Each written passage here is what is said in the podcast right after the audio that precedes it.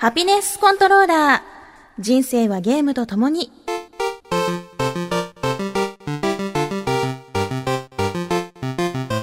この番組は FPS から美少女ゲーム、さらには洋ゲーまで、私 DJ みすずの生きる糧となっているゲームについてご紹介。なんだここは !Xbox をテーマにしたホテルだって聞いたから泊まったのに、椎茸料理が出てくるもんだと思ってたのに、シェフを呼べそんなちょっと引くくらいのゲーマーである私のお気に入りを次々にご紹介します。たまにはゲーム以外のことも話しますが、大体が Z して。恐れ入りますお客様。食後にお部屋に入るには、ドアのキネクトの前でスクワットを50回していただかないと。え えー、ハピネスコントローラーレベル90。見事、また10の位が変わりました。もうレベル100まであと一歩というところでね、ここはもうぜひ100に、どんどんと向かっていきたいですね。え、100回記念何します？何しますかねとりあえずおめでとうって言おう。いいよいいよいいよこんなに360について話したの、すごいみたいな。360持ち込もうか。そうやね。こう、駆動音をみんなに聞かせる。ね、そこのモニターはな、なんか繋げないの？その2つ出るの、モニターと。PC 用のやつですね。え、でもほら、HDMI なんかああ、なんとかしてなるかもしれないですね。うん。なんか、持ち込もうよ。スタジオ内に。そうっすね。うん。まあ、100回か。ちょっとね、まあ、まだまだ、数ヶ月かかりますけれども、楽しみですね。いやー、さてさて、ちょっとね、素敵なニュースと言いますか、なんとも羨ましいニュースがあります。Xbox One ホテルフランス・パリにオープンへというニュースがありまして、えー、今月22日についに海外で発売となりました Xbox One ですが、その Xbox One を、えー、テーマにしたホテルがフランス・パリにオープンしているということです。えー、このホテル、マイクロソフトの Xbox のゲーム世界にどっぷり疲れるような体験を提供するということで、部屋の中には人気ゲームをテーマに装飾されたものもあるそうです。そして宿泊客はもちろん次世代機の私有が可能で、音声や動画、動作認識や動画、楽曲配信といった新機能を試すことができると。そして宿泊客以外でも利用できるバーでは、Xbox のゲームに着想を得た特製カクテルが提供されると。この Xbox One ホテルの営業は来年1月1日までとなっています。つまり、年越しは、こう、ホテルの中で、迎えられるということですね。おー、ワンちゃんと一緒に。いやー、これ素晴らしいですね。ねまずカクテルが気になるよね。椎茸か、ちょっともう、なんでかぶるの？そこ。やだ。もうやめてよ。椎茸はもういい、いいわ、それは。なんだろう、なんか緑色とか、なんかね、あの、え ?Xbox のゲームに着想を得た。まあ、タイトル、ゲームタイトルがいろいろあるからね。うんうんうん、サム・フィッシャーカクテルでちょっとこう、なんていうの、ソルティードッグみたいな、ちょっとこうほら、塩がついてる、ちょっと、これが、サムさんの汗みたいな。飲みたいすごく飲みたいペロペロしたいそれはグラスの縁をペロペロしたいですな。ねえ、ちょっとこう、塩気、ちょっとつけてほしいよね、こう、グラスの縁にちょいちょいって。いいねあ、いいかもしれない。これは燃えるかもしれない。そっかどうしよう。え、今からパスポート取ったら間に合う。1月1日までか、うん、えー、リスナーさんの中でちょっとこう、じゃあフランス行ってくるわ、みたいな人いないかな、うん、ちょっとレポート。ートねね頼みたいよね。うん、はあ、これは、あの、ぜひ、日本でもね、こういったテーマパーク的なホテル、もう期間限定でもいいから、マイクロソフトちょっとやってほしいですね。日本国内だったら、行く。割とどこにでも。と思って、日本国内にそういったホテルはないのかと調べましたら、なんとありました。なんと、えー、え Xbox つながりのホテルがありました。えー、なんと日本の、島根県、なんで？松江市にですね、なんとビジネスホテル Xbox というホテルが ありました。これどうなんですか？これは。それどういうとこですかね？それがですね、調べても、ググってもヤフっても、どうしても、じゃらんにも何にも載ってなくて、まあ、電話番号と住所しか載ってないんですよ。松江駅南口から徒歩10分ということで、まあね、立地は割とうんいいとこですね。いいとこですようん。あ、名前だけビジネスホテル XBOX なんだ。そうなんです。しかもその Xbox は X の後にハイフンがつくという、あの割とこう、初心者が間違えやすい。360 Xbox シリーズを知らない人が、このハイフンをつけやすいんだよね。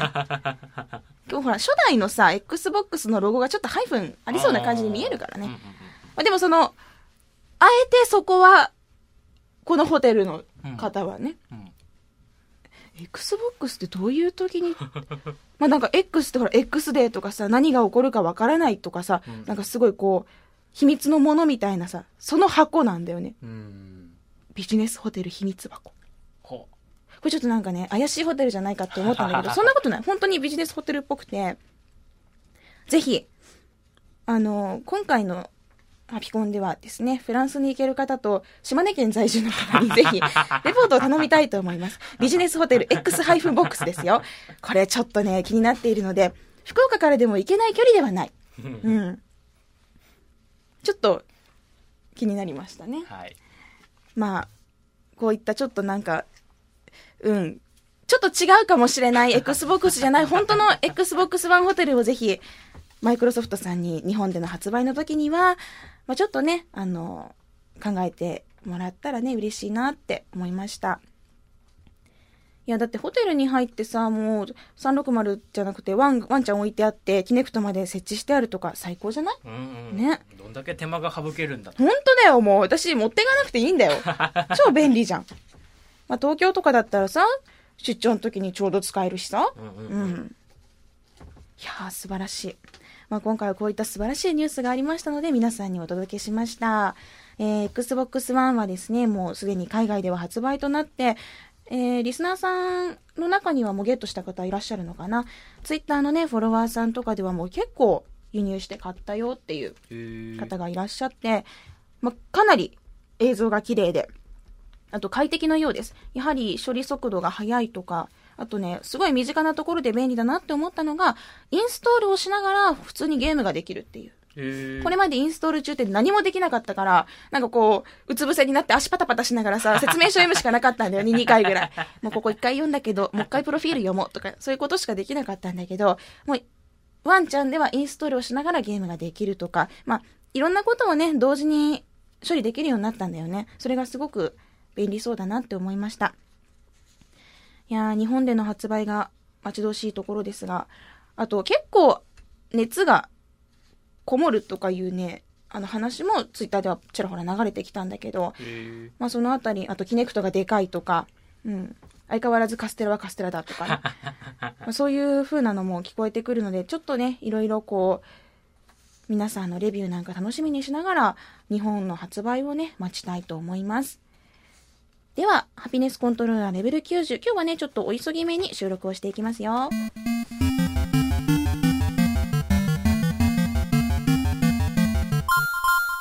私、まだまだ、スプリンターセルブラックリストをちまちまと進めてます。お最高難易度で、パーフェクトでね、ほクリアをしたくて、まあ、仕事の合間にちょっとずつ進めているわけなんですけれども、やっぱり、何度も言うけど、スプリンターセルコンビクション、そしてブラックリスト、すごく楽しいなと思いますね。ディレクターはさ、なんかこう、自分に自信がなかったりとか、はい。ない？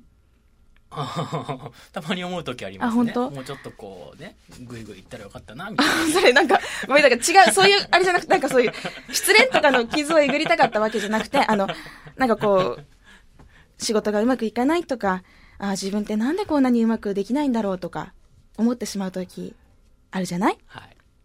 そんな時にね、サム・フィッシャーになると、自分に自信がつくんです。へー何そのなんか、薄っぺらい返事。いや、このね、スプリンターセルブラックリスト、まあ、今回はちょっと新作のブラックリストに照準を当てて話そうと思うんだけれども、あの、最高のね、ステルス体験ができる作品なんですよ。もう、鮮やかに、静かに、美しく、かっこよくなれるんです。普通にね、キャラを動かせる人であれば、もう誰でもね、この美しさ、かっこよさを体験することができるんですよ。つまり、どんなに現実世界で自信がない時でも、コントローラーを握って、サム・フィッシャーになれば、自信が取り戻せる。なんて自分はかっこいいんだ。なんて自分は美しくプレイができるんだ。自分は強い。かっこいい。強いみたいな。嘘と思ってるでしょ。本当なんです。あのね、スプリンターセルコンビクションとかブラックリスト、これね、あの、360でプレイできるんだけど、難易度を間違えずに、ちゃんと周りを確認することができれば、絶対誰でもかっこよくなれるんですよ。絶対無理がない。絶対無理っていうことがないんですよ。私はこのスプセルをね、ぜひ皆さんに遊んでほしくて、なんかちょっと難しそうだなって思っている人がいるんじゃないかなってことで、あの、意外ととっつきやすいよってとこちょっと今回紹介しようかなと思ってます。あの、ステルスゲームっていうと、なんだかちょっとこう、じりじりじりじり、めんどくさそうな、難しそうなイメージがあるかもしれないんだけど、このスプリンターセルに関してはもうクリアルートがいっぱいあるんです。正面トップはもちろんできるんだけど、ダクトを通ったりとか、窓とか天井の梁にぶら下がって移動したりとか、あの、そういう見渡していけばね、たくさんのルート、ヒントが転がってるんですよ。です。まあ特にブラックリストの方では使えるガジェット、いろんな機械も多いし、あの救済措置がね、豊富にあるっていうところで、まあ、いろんなルート、ここのルートはちょっと難しそうだけど、こっちからなら行けるかもな、あ、行けた、みたいなね、そういうクリアルートがたくさんあるんです。で、敵はたくさんいるけれども、その敵の動きもある程度パターンがあるから、大体ね、どっかに必ず隙があるんですよ。で、その隙を見出せない時には、隙を作り出すことができる。催眠ガスを使ったり、あと、 sticky noise っていう投げつけて、こう、壁に張り付いてそこでノイズを出してくれるとかで、こう敵をおびき寄せたりとか、向こうにやったりとかして、隙を作って、スッて動くことができるし。まあ、ただ、ブラックリストの方では、あの、軍用犬っていうワンちゃんがね、新たにこう、登場しまして、これが、敵、なんていうのかな、人間の敵みたいな決まった動きをするのではなく、割とこう遠くの方から、こっちのね、匂いとか音を感知して近づいてきてしまうんですよ。サムさんはそんなに臭くないと思うんだけど、やっぱこうなんか違う匂いがするんだろうね。で、なんか、あの、そのワンちゃんが結構遠くからクンクンクンクンしてきて、ワンワンワンワン吠えるからさ、敵がすごい寄ってきちゃうんだけど、まあでもそこは、あの、絶対無理はないから。ちょっとこうスタンガンを撃ってみたりとか、 sensor shocker っていう視覚的のそのワンちゃんが歩きそうなところに仕掛けて、ワンちゃんが通った時にビリビリってしたりとか、そういうのを使ってね、あの、うまいことを倒していけばなんとかなります。まあそういうね、あのーちょっとランダム要素はあるものの、なんていうのかな、ある程度のパターン化はされてるので、ちゃんと見渡して、息を潜めて、しっかりとシミュレーションをすれば必ずクリアできるルートは見つかると思います。でね、その、あのークリアできたと思っても、振り返ると、あーあの時ちょっとあんま美しくなかったなとか言ってね、こうすごい何度も何度もリプレイ、リトライしてしまうんですよ。そのね、あの、何度もやりたくなってしまうところも魅力だと思います。で、結局のところこの、FPS、TPS ってさ、もう銃を撃つじゃない？うん。で、またそれで、いや、ちょっとそういうの苦手だからっていう人いると思うんですよ。こういうディレクターみたいな。はい。当たらないとかね、はいあると思うんですけれども、あのースプリンターセル、まあ、これはコンビクションからもあるんですけど、マークエクスキュートっていうシステムがありまして、敵をね、ステルスで気絶させたり、ヘッドショットを決めたりすると、敵の頭を一発で仕留めることができるゲージが溜まるんですよ。で、このゲージが溜まったら、敵をこう、チッチッチってこう3体までマークして、で、敵がいいタイミングの時に、そのちゃんと3人とも見える時に Y ボタンを押すと、なんとスローモーションで自動的にヘッドショットを決めてくれるという。へかっこいいんですよ、ーこれが。へちょっとね、こうゲージを一生懸命頑張ってこう、後ろから気絶させてグッてこうしてさ、あの、貯めておいて、いざ、ここはちょっと厳しいぞ、敵が多いぞっていう時にマークをして、物陰からスーって立ってさ、スローモーションね、パン、パン、パンってやった時、めっちゃ気持ちいいんですよ。ー これはね、あの、高難易度になると、このシステムなくなるんですけれども、まあそういう高難易度に挑戦するぐらいの技量があるなら、まあ、なくてもいけるんじゃないかなと思う。うん。まあ、こういう風にね、あの、ステルスゲームあんまりプレイしたことがない人でも楽しめるいろんな救済措置とか、あの、サポートするシステムがあるわけなんです。なので、ぜひもう、苦手だと思っている人にも私はかっこよくなってほしい。美しく、鮮やかな寒さんになってほしいわけなんです。そう、このディレクターでもかっこよくなれるんです。僕でもかっこよくなれますか、ね、なれますなれますか？なれます。もう最高のスパイに、最高の潜入ができるあなたにも。へもうね、あの、自分に自信がない時にね、このゲームをやるとね、なんか、あ、私って、まだ世界に必要だってね、思い直せるの。こんなにだってかっこよくサムを動かせるのは私しかいないっていう気分になってくるの。どうなの？これは。ーあでもそう聞いたら楽しそうですね、そのヘッドショット3連射する、ね、そうそうそうそううん、楽しそうだし、うん。うんもうそこは自動で決めてくれるから、うん。タイミングさえ間違えなければねまあ、ぜひあの、意外と、イージーとかでやれば、もう難しい、どうしても難しいって人はね、イージーとかでやれば全然大丈夫だし、もうぜひもうステルス体験を、世界最高峰のこのかっこよさをね、体感してほしいわけなんです。まあいろんなね、救済措置のシステムがありますよってことを紹介したんですけれども、あのーまあ自力で敵の後ろをこう取るとかも本当に楽しいし、息を潜めて、もう本当にね、プレイしながら自分も息止めちゃうんですよ。ぐって。息を止めて、もうそれぐらい、なんていうのかな、なりきってしまうんだけど、サム・フィッシャーに。で、こう、息を飲んで、ぐっと止めて、敵が来るのを、そして去るのを待って後ろをスッと取って、キュッてこうね、気絶させちゃうとか。もう本当にかっこいいし、ちょっとね、コントローラー、なんか湿ってるもんね。ギュッてやって、うーって、あーって。いけないいけないって、まあ本当に手手に汗握る感覚ってね、こうこういう体験ができるので、うん。ぜひ皆さんに美しくかっこいいサムになってほしいなと思って、今回改めてパーフェクトを今挑戦している私が紹介してみたんですけれども。まあ、まずね、あの、まあそういうシステムとかの面でも素晴らしいんだけれども、何より主人公のサム・フィッシャーがかっこいいっていうのも皆さんに見ていただきたいので、サム・フィッシャーはすごく強いです。うんすごく強いんだけど完璧超人というわけではなく、人間味があったりするんですよ。結構ね、怒ったり自暴自棄になったりもする。うんなんか、例えば、あの、ブラックリストだと、ちょっと、なんか、まあね、大事な任務ではあったんだけれども、まあ任務を、を優先するか、命を取るか、優先、自分のね、自分とか仲間の命を取るかっていうところでね、あの、仲間が、まあどっちかちょっと違う方選択しちゃって、サムがそれに怒ったの。もう怒なの。お前は外すとか言ってね。いや、でもさ、みたいな。でも、みたいな。いろいろこう、プレイ、プレイしながらね、おこ、そんなに怒んなくてよくない？みたいな。すごいね、激怒になっちゃってたの。まあそういうの見てもなんか、愛しいなって思えるし、あとなんか、コンビクションのネタバレになっちゃうから言えないんだけど、サム結構、こう、ブラックリストの本部の中でね、電話をするんですよ。可愛いの。だからそれがもう微笑ましかったりとか、うん。うん、結構人間味があって、愛せるキャラクターだなって思います。まあぜひこの、スプリンターセル、コンビクションからやってほしいんですけどね。あのーまあ、シンプルなコンビクションと、いろいろ遊びというか、あの、使える武器とかも増えたブラックリスト、まあ、それぞれ別の魅力があるので、でもどっちでも本当に最高に美しくなれるので、ぜひ皆さんに変身してもらいたいなと、なりきってもらいたいなと思います。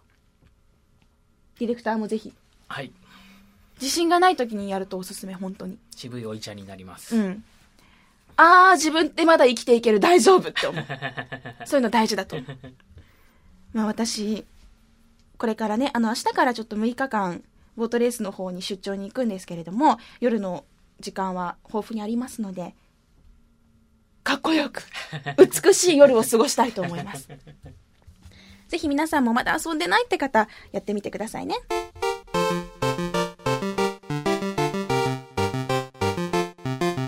それでは皆さんからいただいたメッセージ紹介したいと思います。まず最初は、イヌマンさんからです。えー、イヌマンさんからはですね、Xbox One ホテルのことについてもお便りいただいているんですけれども、もう一つですね、お便りの中にちょっと気になる情報がありました。紹介しますね。えー、みすずさんならきっとご存知かもしれませんが、少し前ですが、ゲームが上手くなるヘッドセットなるものが発表されていましたと。へえ何ですかそれは？と思って読んでみたら、脳に微弱の電波を流してゲーマーの能力を向上させるというもの。価格は249ドルおよそ2万5千円。電流の調整は iPhone アプリで可能とのことだが、なんか怖くない アプリで可能ってなんか電流調整ちょっと怖いんだけど、あの、長時間の使用は難しいようなので、ここぞという場面で使用すると良さそうです。記事にはプロゲーマーの方なら試してみてもいいかもしれませんと書かれているので、プロの積みゲーマーであるみすずさんもぜひ試してみてはいかがでしょうかということです。へーなんかほんへー本当にゲームの中に出てくるアイテムみたいですね。ねね。え。え、そんな電波を流すと脳は活性化する、なんかこう、活性化はするだろうけれども、ゲームに対してってなんか、うんうんうん。え、本当に？っていうかなんか、アプリで電流の調整って怖いんだけど。アプリに頼りたくないんだけど、なんかそこ。なんか、え、なんかやだで。すね。うん大丈夫？長時間、でもこれつけたら長時間やっちゃうよね。でもね、あの、思う、思うんだけど、割とゲームとかも、プラシーボ効果ってあって、うんうん今日はうまくいきそうだわーって、なんか気分もいいし、体調もいいし、うまくいけそうだわーって思ってると全然うまくいくんよ。うんうんうん。で、なんか今日疲れてんなーって、あんまうまくできないかもなーとか思ってやってると、やっぱりこうすごい照準もブレるうんんだよね。うん。で、これも結構そういうなんか、プラシーボ効果的な、まあこれつけてるから上手くなるだろう、あ、本当にうまくいった、やっぱり俺上手くなったわ、みたいな、うんそういうなんか、のも、精神的なね、部分もあるんじゃないかなって思うんだけど。うんあるうん。だって2万5千円払ったらさ、そういう気になるじゃん。うんうんうんむしろ、求めちゃうじゃん、そういう結果を自分の中で。で、なんかこじつけるじゃん。うんだって私も2万5千円の美容ローラー買ってさ、顔コロコロしてんだけど、まあこれ同じ値段だよ。うん、あの、リファカラットっていうやつなんだけど。でもね、これをね、これをね、コロコロしだして結構もう半年以上、5月、5月に買って、やってるんだけど、それからツイッターに写真アップするとなんか痩せましたねって言われるんだよね。で、確かに、なんかちょっと、あれからね、細くなんか買ってから、はあの、すごい良くなったんだよ。で、信じたいだよ。2万5千円払ったから。そういうもんなの。奥さんとかにね、クリスマスプレゼント何にしようかなと思っている方、2万5千円しますけれども、リファカラット。これ、あの、ネットで買うと偽物が結構出回ってるので、ちゃんとした正規店とかで買った方がいいですよ。って何の話だそうそう。まあ、クリスマスプレゼントにね、ぜひという。私へのクリスマスプレゼントは、まあ、このヘッドセットでいいや、じゃあ。うまくなった気分に。まあ、でもうまくなるのかもしれない。ここぞという時にね、ここぞというサム・フィッシャーさんにね、使っていきたいですね。犬丸さん、素敵なお便りありがとうございます。続いては、ニンニンさんからのお便りです。ニンニンさんからは今回、ゲームのレビューを送っていただきました。みすずさん、こんにちは。以前にディールオブザウィークで購入していたシュートメニーロボッツ、たくさんロボットを撃ての難易度ハードまでクリアしました。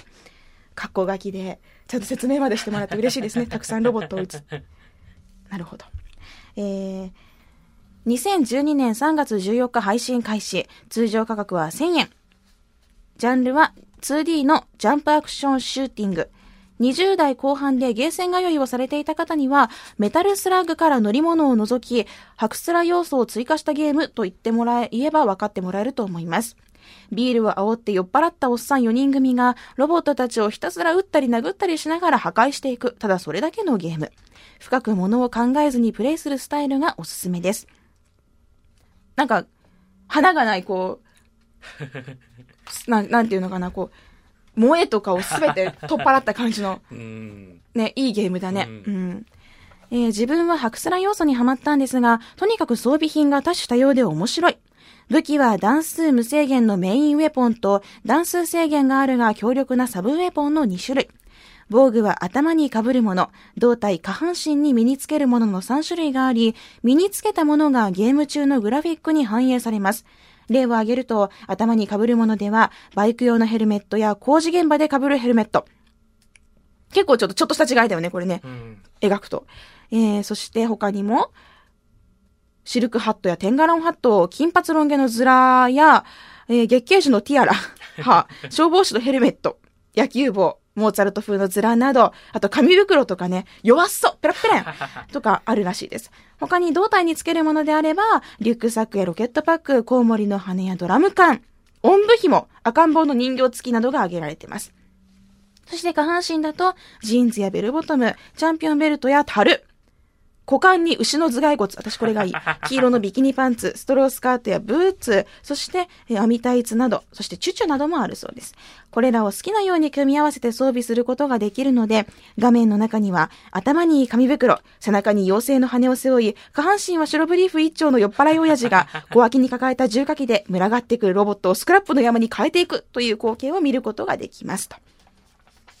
で、変な装備ほど特殊効果が付与されていることが多いので、自分ならではのプレイスタイルを追求すると自然と面白装備に身を包むことになってしまいます。ということなんですけれども、これ、ちょっとかなり面白そうな。ん楽しそう。私、あの、変な格好をすあのさせるのすごい好きなんですよ。デッドライジングとかでも、もうそれはそれは、変な格好をね、ムチムチの男性にこう、ミニスカとテンガロンハットと、ベスト、ピチッとしたベスト着せて、それで三輪車に乗ってチャチャチャチャチャってやるとかね。あの、変な格好ってなんか、いいよね。まあ、モンハンとかでもさ、結構、なんだろう、性能よりも見た目で服選んだりもするし、ちょっとこれ面白くないみたいな組み合わせ選んだりとか、うん。ちょっとそういう要素があるのをかなり気に入りました。うんはあ、これ、買ってたかな？結構、積むからね、私ね。うん。ちょっとね、今日、360をつないで、確認をしてみたいと思います。あー、なんかこれ何も考えずにできるゲームっていいよね。何も考えずどんどんやってたらしかも実績までつくとかさ、最高だよね。いや、素敵なゲーム、紹介ありがとうございます。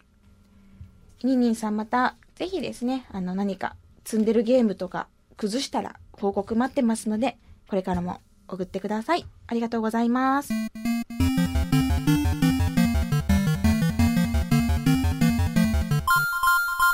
では、今回収録の時間がちょっと限られておりまして、メッセージはこれぐらいにして、えーハピコンのタグに届いたツイッターの文をね、紹介していきたいと思います。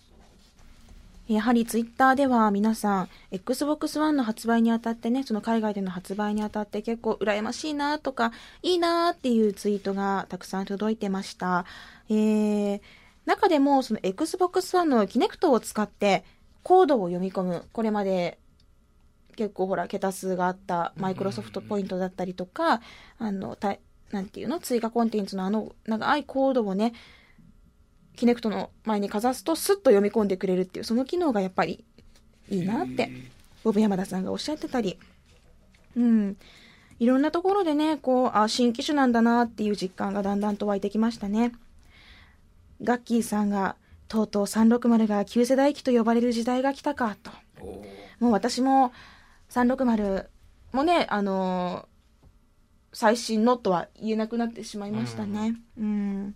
でもまだまだ360私これからもあと数年全然現役でやっていくつもりなので数年と言わずどんどんね壊れるその時まで。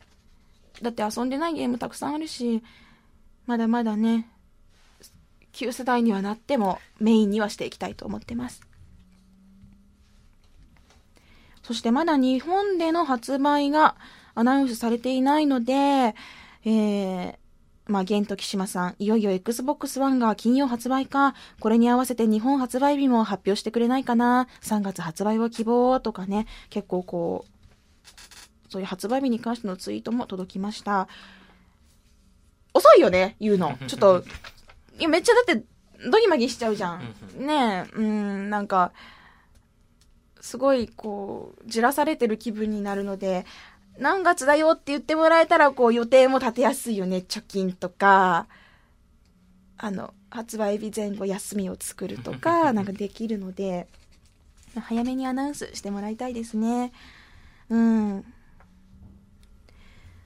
そして皆さん結構グランドセフトオート5をかなり遊んでいらっしゃる様子。私はまだインストールをしただけでまだまだねサム・フィッシャーさんと戯れています結構さ見てるとみんなお家買ってるじゃない。うんうん。楽しそうだよね。うん。アイループ AKASM さんもアパート購入しましたって。結構眺めのいい物件でね。あいいなと。ゲームの中の話ね。私もお家買いたいな見晴らしのいいところ買いたいな。あれツイートで見ると何事やろって思っちゃいますよ。わかる。アパート購入しましたとか、え？みたいな。絵も綺麗にできてるから、実物みたいそうそう。か、え、借りた、買った？え？みたいになっちゃうよな。ね。でも拠点買うのって私好き、お家買うのって。どんなゲームでもさ、あの、拠点が増えるとやっぱり嬉しい。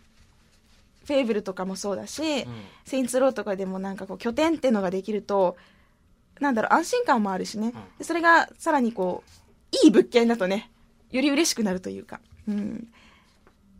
家欲しい。家欲しいね。家欲しいね。家欲しいねうん。家欲しいわ。あ、そしてそうそう、ナビーさんもおっしゃってるんですけど、さっき来た Xbox の DM によると、パシフィックリムが Xbox ビデオに、ブルーレイディスク、DVD リリースによりも先行で来るみたいと。まだ来てないっぽいけど、Xbox ビデオを初めて利用するかも、先行で見られるっていうのは魅力の一つだね、ということです。えーつまり、レンタルとか発売とかが出る前に、先にパシフィックリムが配信されると。Xbox ビデオで。最近 Xbox ビデオで大好きなゾンビランドを、あの、購入してね、見たので、ちょっとなんかタイムリーな話題というか、360で映画を見るって結構楽しいですよ。実績は開かないけどね。うん。なかなかこう、360ちゃんが熱を持ちながら映画見せてくれるって結構いい感じです。パシフィックリムか、最高ですよね。ちょっともう一回ね、見たいな。シックスさん、そろそろハピコン更新来ないかな？ワンちゃんの話題もありますし。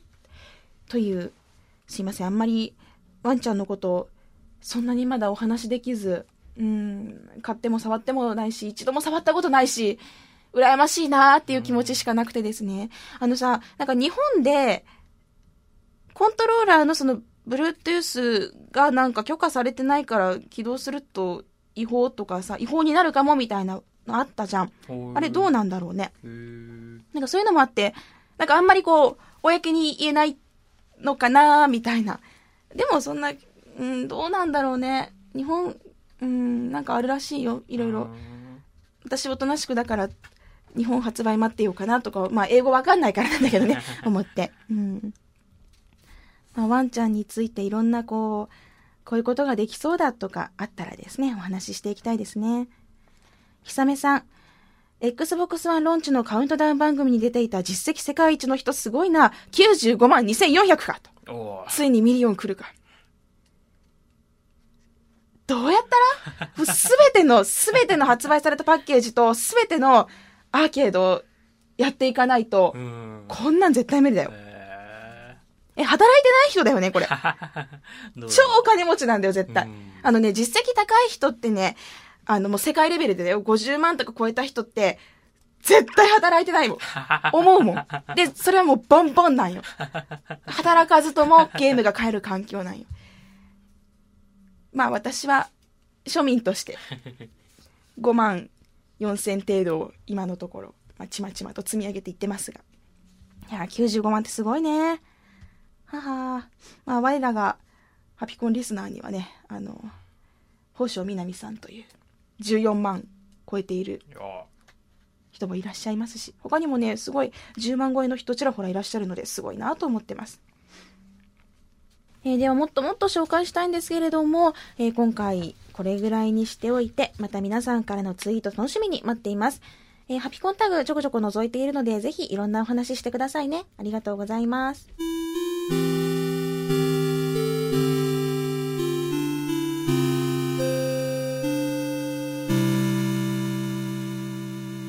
は、そろそろエンディングです。そういえば、スプリンターセルブラックリスト、ちゃんとオンラインの方も遊んでいるんですけれども、スパイ VS 傭兵、あれ、傭兵の方さ、結構さ、マゾゲーじゃない？どうなん？私が下手なだけかもしれないんだけれども、明らかにスパイの方が楽しいっていうか、なんかね、頑張れると思うんだよね。まあちょっとこれからもオンラインの方ちょっと頑張っていきたいと思ってます。えーでは番組の最新情報はラブ f m のウェブサイトからチェックしてください。URL は lovefm.co.jp http コロンスラッシュスラッシュ lovefm.co.jp です。パソコンかスマートフォンからアクセスすると、ポッドキャストのコーナーがありますので、そこからハピネスコントローラーを選択してください。メールフォームや私、ミスズのブログへもリンクしています。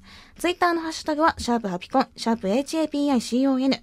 番組に関することをつぶやくときにはぜひ使ってください。ということで、今回はここまでです。ハピネスコントローラーレベル90。お相手はミスでした。また次回をお楽しみに。ハピコン。10時。強く。鮮やかに。そして美しく。Love FM Podcast. ラブ f m のホームページではポッドキャストを配信中スマートフォンやオーディオプレイヤーを使えばいつでもどこでもラブ f m が楽しめますラブ FM.co.jp にアクセスしてくださいね Love FM Podcast.